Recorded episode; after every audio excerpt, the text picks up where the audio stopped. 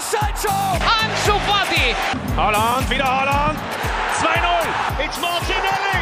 And he scored! Mira, mira, mira, mira, Lemar para Joao Félix! Golazo! C'est bien fait! Oh, le doublé! Le doublé pour Ryan Cherkit! Porto finds Odegaard. Martin Odegaard! The opening oh, oh. goal! Bonjour à toutes et à tous, heureux de vous retrouver pour une nouvelle émission du Formation Football Club. Pour entamer la semaine, on repart en Angleterre où l'on va se concentrer sur Arsenal et ce qui se passe en coulisses. Du côté des Gunners, on espère que les profonds changements du centre de formation et de la cellule de recrutement permettront au club de retrouver les sommets en Première Ligue. Pour débattre et analyser le club londonien aujourd'hui, je suis avec deux invités. Il y a d'abord Antonin Esland. Comment ça va Antonin? Ça va et toi Adrien? Ouais, super, merci. Alors, tu es journaliste à France Football et tu as écrit un- sur Twitter un, un fouet, on va dire, passionnant qui raconte euh, une forme de révolution qui concerne le centre de formation d'Arsenal. C'est Ouais, bien c'est ça, ça. Bah, écoute, on va, on va, on va en reparler longuement, mais euh, il y a beaucoup de choses à dire, effectivement. Présent également dans le Formation Football Club, Jérémy Docteur. Comment ça va, Jérémy? Eh ben écoute, ça va pas trop mal et mieux qu'Arsenal à mon avis. Euh, Toi, tu es journaliste pour euh, France Football, tu collabores régulièrement et surtout, tu es un passionné de football australien et tu suis très régulièrement les Gunners. Voilà, c'est ça exactement. Ok, parfait. Alors on va rentrer dans le vif du sujet, messieurs, et tenter de comprendre comment Arsenal se projette sur l'avenir dès maintenant. Pour commencer, Antonin, euh, je pense qu'un état des lieux s'impose. Quelle est, on va dire, l'organisation des Gunners à ce jour, notamment pour le centre de formation? Voilà, quels sont un peu les, dirigeants, les têtes pensantes euh, de l'académie des Gunners? Ben, on, peut, on peut déjà noter qu'il y a eu un, vaste changement euh, il y a à peu près deux ans. Ça s'est opéré bah, sous l'impulsion de, de Per Mertesacker, qui, juste après sa, retraite sportive, a pris les rênes de, l'académie d'Arsenal. Et il est parti du, constat qu'il n'y avait pas avait pas vraiment de ligne directrice dans la formation, que euh, on avait du mal à, sortir en fait des, des, jeunes qui ont opéré, euh, disons, au minimum cinq ans dans l'académie d'Arsenal. En fait, Arsenal s'est distingué par la post-formation, donc en recrutant des joueurs de 17-18 ans et après, en, après en les lançant en, équipe première. hein. je pense à, à Ramsey par exemple, à Bellerin, à Fabregas, euh, il y a encore plus longtemps que ça. Mais beaucoup moins de, de, joueurs qui ont, qui ont fait toute leur formation à Arsenal. Les seuls sur la dernière décennie, c'était Jack Wilshere et dans une moindre mesure Alex Iwobi. Donc à partir de, ce constat-là, euh, Per Mertesacker a, a, fait appel à, des hommes de, confiance, notamment un qui est sûrement le, plus important, qui s'appelle euh, Marcel Lucassen et qui est en fait un, ancien euh, ponte de la formation euh, des, équipes jeunes de euh, l'équipe euh, nationale allemande, qui a notamment beaucoup aidé euh, des joueurs euh, comme Kimmich. hein. On peut dire que sans lui, Kimmich n'aurait sûrement pas eu la carrière qu'il a eue puisque euh, il l'a accompagné euh, très longuement. Donc voilà, c'est quelqu'un qui s'y connaît énormément dans la formation des jeunes et qui, euh, sur ses premiers mois, euh, s'est euh, s'est chargé, on va peut-être en parler après, sur le- le- le- les moyens qu'il a entrepris, mais qui s'est chargé d'essayer de, redéfinir une ligne directrice dans la formation, c'est-à-dire quelle philosophie, quels, euh, quels entraîneurs, quels recruteurs, voilà, pour, pour essayer de, fournir l'équipe première le, plus, le plus qualitativement possible, dans les années à venir. Jérémy, pour rebondir sur ce que vient de dire Antonin, c'est quoi un peu la, la philosophie, l'ADN qui devrait correspondre au- à Arsenal aujourd'hui? Que- Quels sont, on va dire, les principes de jeu qu'on essaye d'inculquer des U9 à l'équipe réserve justement, là, là est toute la question en fait. Euh, on avait l'impression dans la formation qu'il y avait une espèce d'absence d'une ligne directrice, c'est-à-dire que tu formes, mais qu'est-ce que tu veux faire avec tes joueurs, où tu veux les emmener, et justement, il faut précisément définir ce que c'est un, un jeune euh, Arsenal et, qu'est-ce qu'il doit apporter après en intégrant l'équipe première. Alors, on, se souvient d'Arsenal, euh, on, vantait le beau jeu, tout ça. Alors maintenant, voilà, il faut redéfinir qu'est-ce que tu veux faire. Tu veux être acteur du ballon, tu veux être proactif, tu veux récupérer la balle rapidement, jouer haut, éviter d'être dans ta moitié de terrain, des choses comme ça. Sauf que, on l'a vu, il y a vraiment un problème au niveau de la ligne directrice et, Antonin l'expliquait bien sur Twitter. Et euh, Mertesacker l'a plusieurs fois dit, il dit qu'il veut Arsenal veut se mettre à la page et on n'est plus dans le style d'Arsenal d'il y a 15 ans. Donc il faut redéfinir tout ça. Euh, Lucasen, comme, comme disait Antonin, avec son côté un peu intellectuel, lui, euh, il expliquait dans diverses interviews, par exemple, que, que les mecs faisaient des passes, en fait, mais sans savoir trop pourquoi. Euh, limite, tu as, tu as le ballon et tu dois lâcher la balle. Donc voilà, tu fais une passe, mais sous-entendu, sans trop de but. Pourquoi est-ce que tu vas la lâcher? Où, où est le mouvement autour de toi, ce genre de choses, comment se positionner?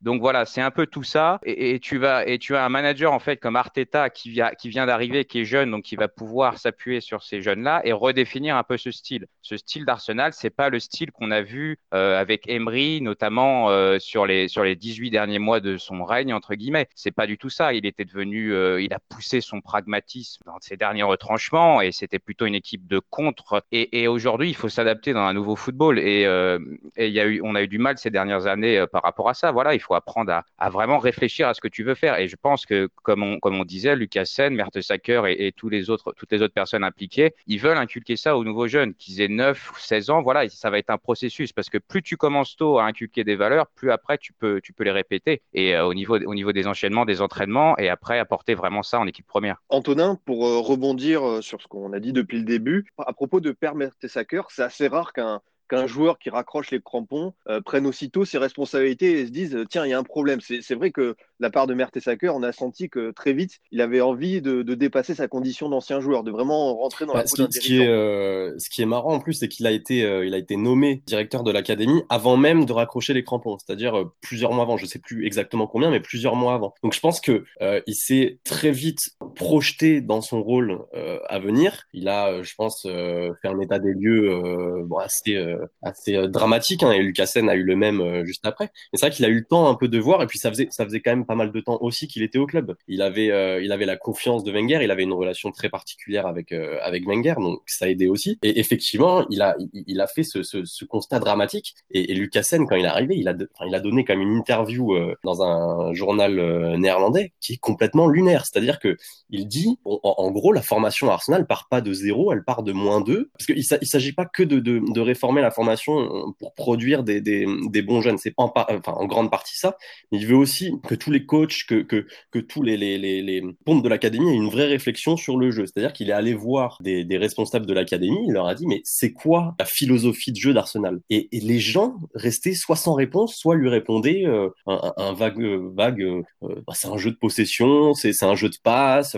Il le disait lui-même, ça ne veut strictement rien dire. Voilà comme le disait Jérémy, c'est comment on s'adapte à chaque situation, euh, euh, quelle, euh, quelle doctrine de jeu on veut, on veut, on veut vraiment imposer en fonction des situations, en fonction des matchs. Est-ce que, est-ce que, voilà, c'est, tout ça. Et donc il s'est chargé de redéfinir tout ça avec l'aide de Mertesacker. Et, et c'est vrai que Mertesacker a, a, a, une très grande influence aujourd'hui au sein du, du club, y compris auprès des, des dirigeants, des dirigeants d'Arsenal. Jérémy, il y a eu le, le, départ il y a quelques mois de Sven Mislintat, le recruteur allemand qu'on a connu à Dortmund. Mais est-ce que pour toi, c'est une des raisons de cette profonde réforme qui a entraîné derrière? Est-ce que son départ a entraîné, on va dire, une prise de conscience? Je ne sais pas si son départ euh, a entraîné une prise de conscience. Euh, je pense que c'était une réflexion plus ancienne, notamment avec la, nomination de Mertesacker. Miss Lintat, il y, avait, y avait un certain nombre de conflits avec la nouvelle direction, avec les Sonley, avec euh, Edu et, tous ces gens qui sont un peu arrivés tous au même moment. En fait, en un an et demi, il y a eu des, énormément de départs, énormément d'arrivées.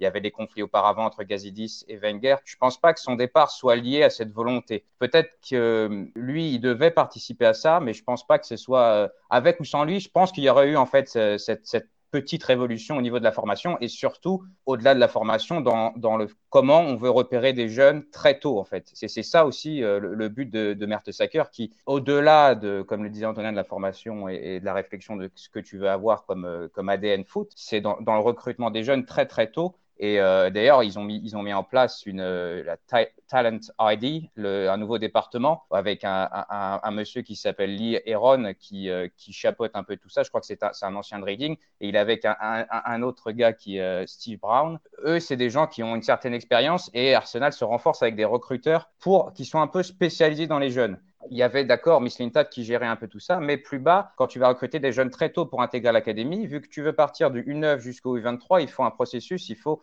un, recrutement cohérent pour avoir des joueurs formés sur plus de 5 ans, comme on disait. Et, c'est sur ça que euh, cette révolution porte plus, je pense, que Miss Lintat qui, euh, lui, dans son petit règne à Arsenal, a amené des joueurs seniors. Ok, très bien. Euh, pour revenir un peu au, au terrain, Antonin, est-ce que Michael Arteta, qui a remplacé Emery il y a il y, a, quelques mois, peut être l'entraîneur idéal pour mener à bien ce projet où les jeunes auront une place centrale Est-ce que pour toi, c'est le profil idéal? À la fois le, le, le, profil idéal et à la fois le contexte idéal. Parce qu'il faut quand même se souvenir que euh, à la période de, Wenger, euh, à, l'époque, enfin même sur les dernières années, le, le club était encore en course euh, chaque année pour, pour se qualifier en Ligue des Champions. C'était même un peu le, le l'objectif hein, fixé par la direction. Donc il y avait un véritable objectif. C'était vraiment euh, et, à chaque fois le club était un peu sur la corde raide euh, pour attraper cette qualification. Et donc dans ce contexte-là, les jeunes n'avaient pas euh, n'avaient pas le, le, la confiance, la répétition des matchs, la place nécessaire pour euh, pour vraiment s'imposer. On se souvient, enfin, surtout en ce moment, on, se dit, euh, enfin, beaucoup de gens se disent comment Arsenal a pu laisser partir un, un, joueur comme Serge Gnabry. Et ben c'est précisément pour ça si bon, il n'a pas été, euh, pas été transcendant à chaque fois qu'il a joué, mais il n'avait pas la, répétition des matchs pour s'imposer. Donc là, il faut rendre à César ce qui appartient à César. J'ai envie de dire que c'est Emery qui a, qui a impulsé euh, l'incorporation des jeunes dans, dans l'équipe première. Hein. Je pense à, Bukayo Saka, du coup, à, Joe Willock.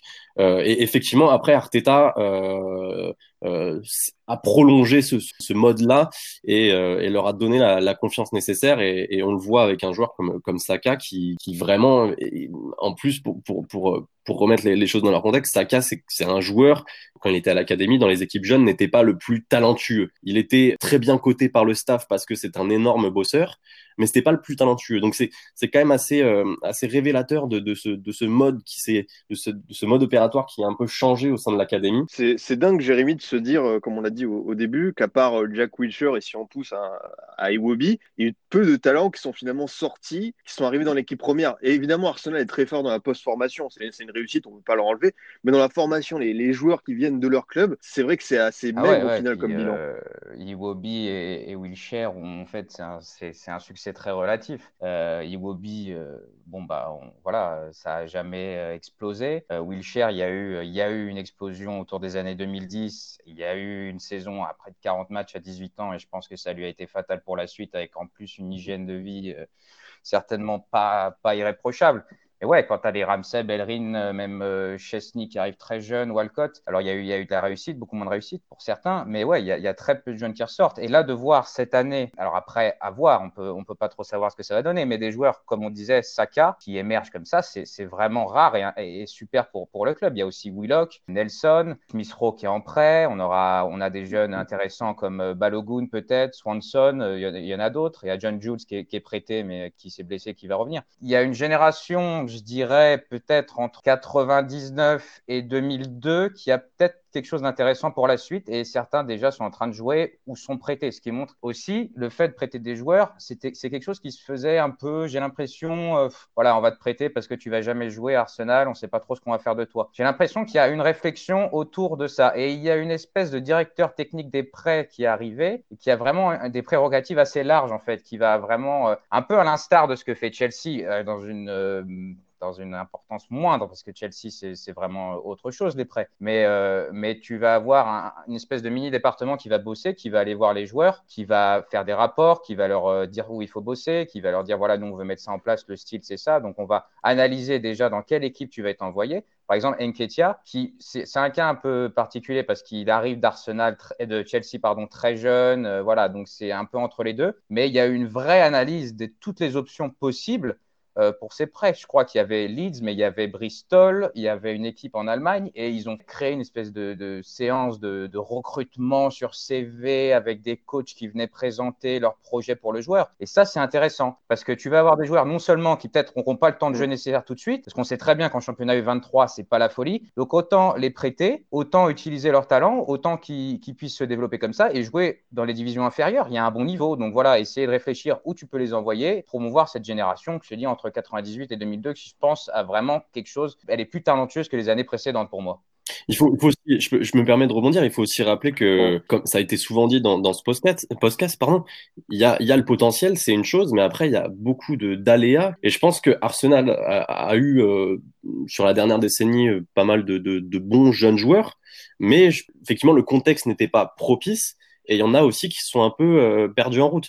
Et, cette génération là qui est arrivée cette année, donc les, Saka, les, les, les Willock, les, les Nketia, je pense que effectivement, ça fait dix ans, une dizaine d'années qu'ils sont là pour la plupart euh, au club, mais ils ont bénéficié euh, des derniers changements donc euh, de, de, ces deux dernières années au sein de l'académie. Donc évidemment Lucasen, mais aussi Lunchberg parce que on, en parle très peu. Il a été entraîneur dans les équipes jeunes, il a notamment beaucoup aidé Bukayo Saka et, et ça a quand même été assez important de le voir arriver dans le staff de, de, en début de saison. Il s'est fait le relais, surtout que bon, Unai Emery, on on, sait les, problèmes de, communication des fois qu'il peut avoir avec ses joueurs. Donc il s'est fait un peu ce relais-là. Ensuite, il a été entraîneur intérimaire. Donc ça, a favorisé aussi tout ça, toute cette, éclosion de, des jeunes joueurs. On est, bien d'accord. Euh, Antonin, tu as parlé donc de ce personnage qui est redevenu assez central, c'est Marcel Lucassen.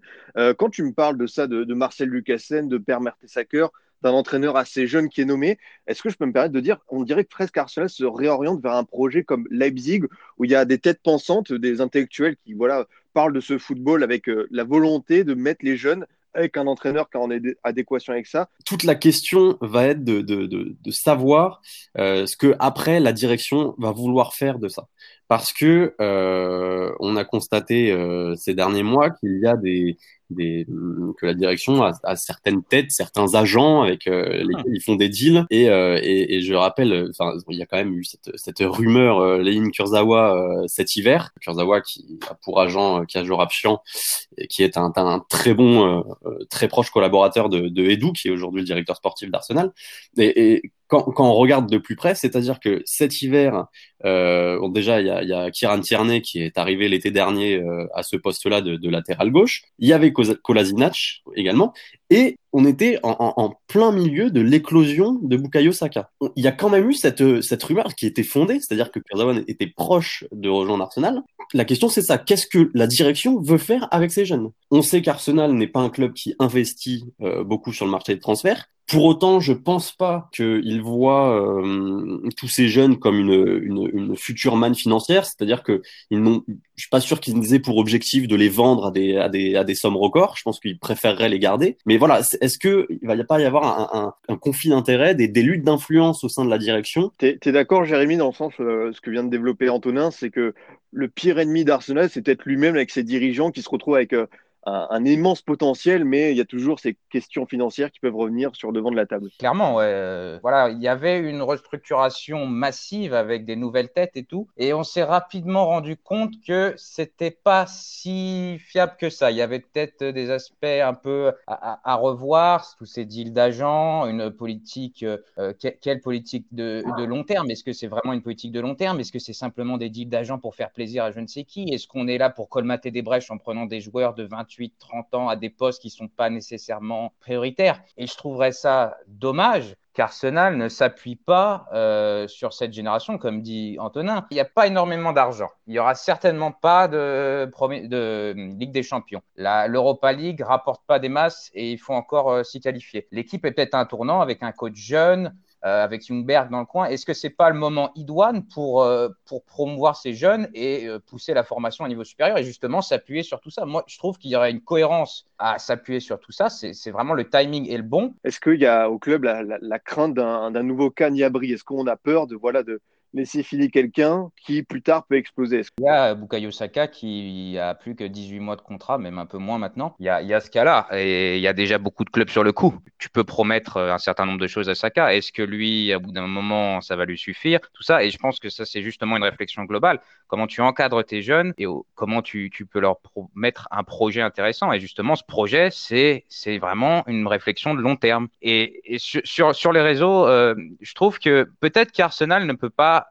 battre entre guillemets des clubs comme City, Chelsea, euh, tout ça sur les réseaux. Mais est-ce que tu peux pas euh, justement avec des, recruteurs qui vraiment travaillent bien, est-ce que tu peux pas vendre le projet en disant aux jeunes, OK, toi, tu vas jouer régulièrement. On va promouvoir les jeunes. Pour, pour, euh, répondre à ta question aussi, Adrien, sur la crainte de devoir partir un, nouveau gros espoir du club, il y a un problème qu'a soulevé d'ailleurs Marcel Lucassen au sein de la formation, c'est que les, les, les effectifs aux différents postes sont très, très inégaux. C'est-à-dire que il y a aujourd'hui euh, un embouteillage, un véritable embouteillage au milieu de terrain. Euh, c'est sûrement là où il y a les plus gros espoirs de la formation euh, à Arsenal. Hein. Je, cite bah, Charlie Pacino qui a 17 ans, Miguel Aziz 17 ans aussi, Ben Cotrell 18 ans. Et donc le mois dernier, il y a Robbie Burton qui est qui était le capitaine des U23, qui a quitté le club pour pour le Dynamo Zagreb, je crois, du fait de cet embouteillage-là. C'est-à-dire qu'on on, on, sait pertinemment qu'ils n'arriveront pas tous en équipe première. Et à côté de ça, effectivement, il y a des postes, notamment les, les ailiers, à part Saka, où euh, c'est un peu juste au niveau de la, de la, formation. Donc il y a tout ça à, à remettre dans, dans, dans, le contexte, mais effectivement, il y a, il y a la crainte au milieu de terrain euh, que euh, peut-être un ou deux joueurs qui sont particulièrement prometteurs euh, aillent voir ailleurs et que, que, le club s'en morde les doigts, peut-être un peu comme ça s'est passé avec, avec Niabri. C'est vrai que c'est une question très très intéressante, ce rééquilibrage des postes. En tout cas, messieurs, j'ai pris un vrai plaisir à débattre et surtout apprendre un peu les ficelles, les coulisses d'Arsenal. C'est assez passionnant de, voir ce projet germer. On, passe au moment qui permet de voir votre œil d'expert, c'est le scout time. Alors le, le concept, c'est extrêmement simple. Je vais vous demander à chacun de présenter un jeune joueur assez méconnu du grand public et qui mériterait son goût d'être plus mis en avant. Euh, pour commencer en tourneur, de, de qui veux-tu nous parler bah, aujourd'hui? pour, euh, pour surfer sur, euh, sur Arsenal, je voulais vous, vous parler de, de, Gabriel Martinelli, du coup, bon, qui commence à se faire un, un nom en Angleterre et, et surtout à l'international parce qu'il y a beaucoup de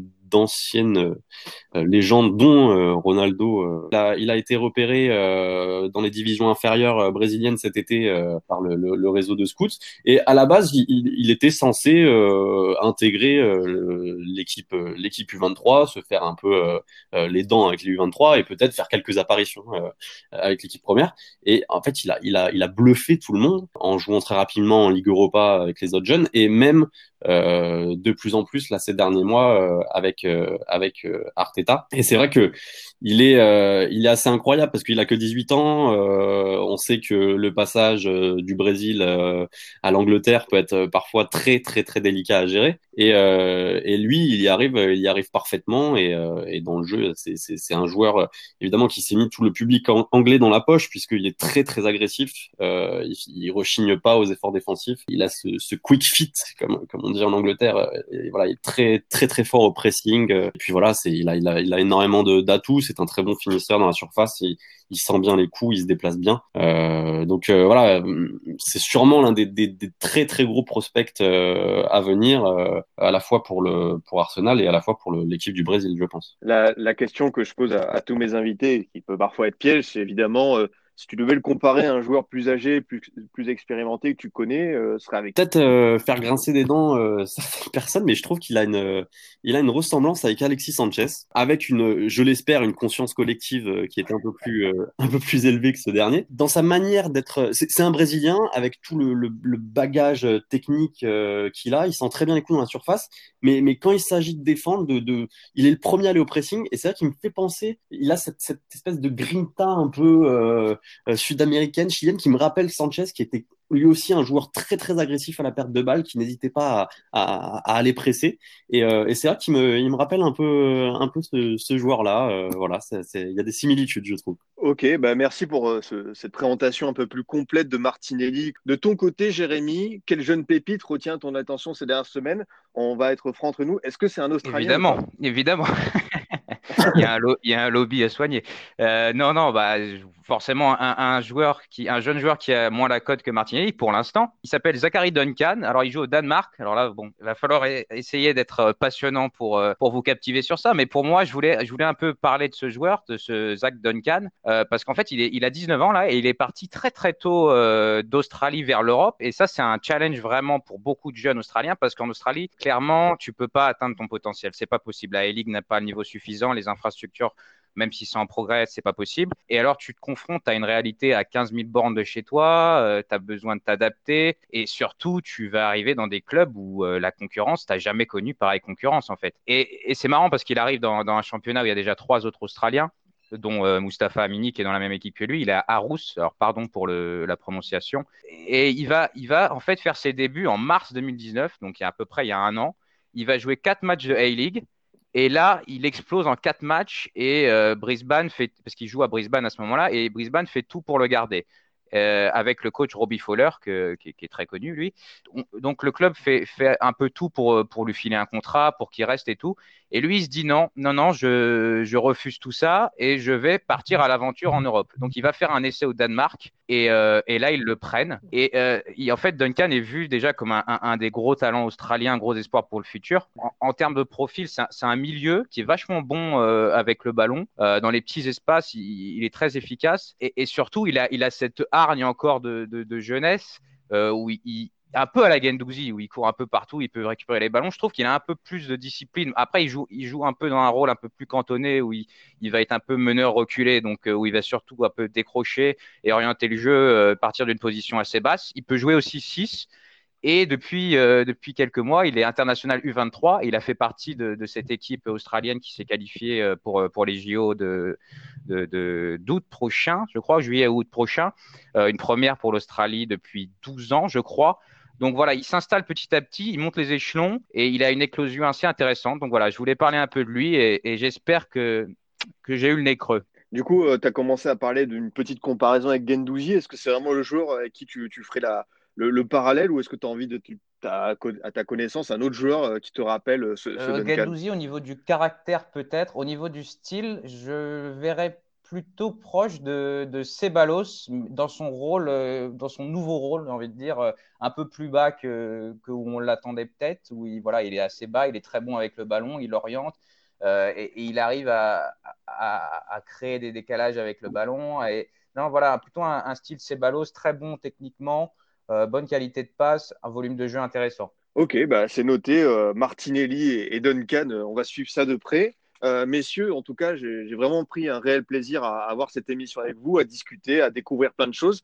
Quels sont tes, prochains projets pour bah, Écoute, euh, quelques, quelques piges, enfin, c'est pas vraiment des piges, des, des, pour travailler quelques jours par-ci par-là euh, à France Foot. Puis, et puis voilà, après, le reste, l'avenir nous le dira. Ok, super, on croise les doigts évidemment pour toi. Pareil, Jérémy, quels sont tes, prochains articles? Tu travailles à France Football, mais aussi dans d'autres médias où tu collabores. Donc voilà, est-ce que tu peux nous en dire un peu plus ou c'est confidentiel sur tes, prochains projets que ce soit confidentiel. Euh, ben, en ce moment, je suis en train de travailler sur le modèle de Red Bull au niveau de développement et de la formation des jeunes d'ailleurs. Donc ça, ça collait pas mal avec le, thème du jour. C'est vrai. D'ailleurs, il y avait une émission, la, troisième émission qui était consacrée au groupe euh, Red Bull avec euh, Salzbourg et Leipzig. Euh, bah, merci messieurs en tout cas. Euh, évidemment, vous êtes les bienvenus merci à toi, pour la prochaine émission. Merci beaucoup. De mon côté, chers auditeurs, je vous dis à la semaine prochaine. Vous pouvez toujours nous écouter sur Deezer, Spotify, SoundCloud et iTunes. À très vite pour une nouvelle émission du Formation Football Club.